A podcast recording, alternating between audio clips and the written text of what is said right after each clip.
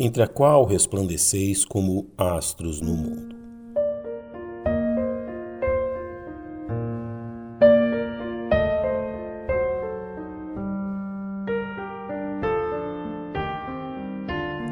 Há uma característica marcante na forma em que o apóstolo Paulo exorta os salvos em Cristo a desenvolverem sua salvação, como a usada por ele no capítulo 2 de sua epístola aos Filipenses. O encontramos no verso 12, a exortar seus filhos na fé a desenvolverem sua salvação em temor e tremor, tendo por base a verdade revelada no verso 13. Porque Deus é o que opera em vós, tanto querer como efetuar segundo a sua boa vontade. Paulo sempre concede aos salvos a razão pela qual lhes exorta a uma determinada atitude. Vemos o mesmo nos versos seguintes, onde diz: Fazei todas as coisas sem murmurações nem contendas, para que sejais irrepreensíveis e sinceros, filhos de Deus inculpáveis no meio de uma geração corrompida e perversa, entre a qual resplandeceis como astros no mundo.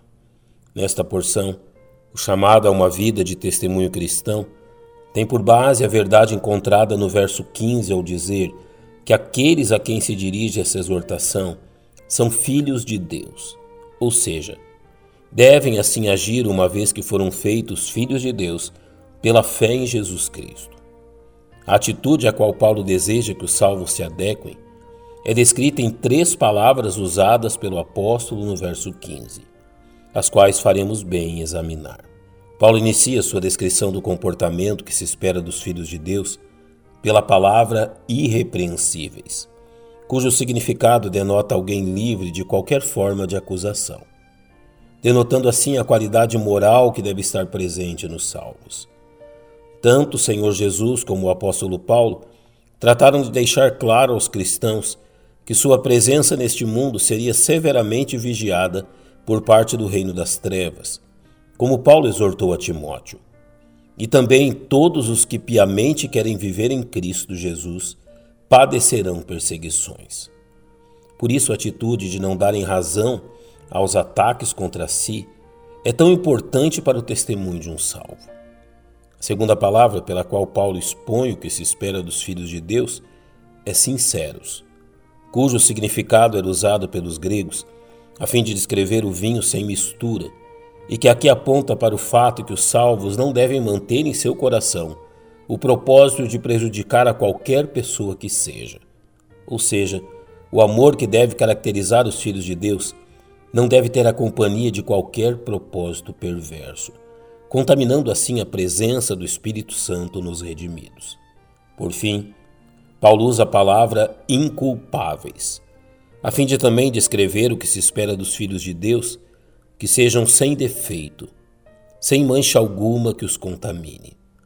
A vida de um filho de Deus deve não apenas ser separada de tudo aquilo que é indigno de seu pai, como também de qualquer questão que coloque em dúvida seu caráter celestial. Como bem Paulo exorta aos Tessalonicenses ao dizer: Abstende-vos de toda aparência do mal. Esta preciosa exortação é encerrada com aquilo que o Pai Celestial deseja que seus filhos manifestem, chamando-os a viverem uma vida santa, no meio de uma geração corrompida e perversa, entre a qual resplandeceis como astros no mundo. Deus deseja de seus filhos que eles reflitam sua luz em meio às trevas, não somente denunciando o erro deste mundo, como também lhes demonstrando a satisfação sem igual que o salvo encontre em seu Salvador. Brilhar neste mundo de trevas é privilégio e dever daqueles que receberam a tão grande salvação em Jesus Cristo.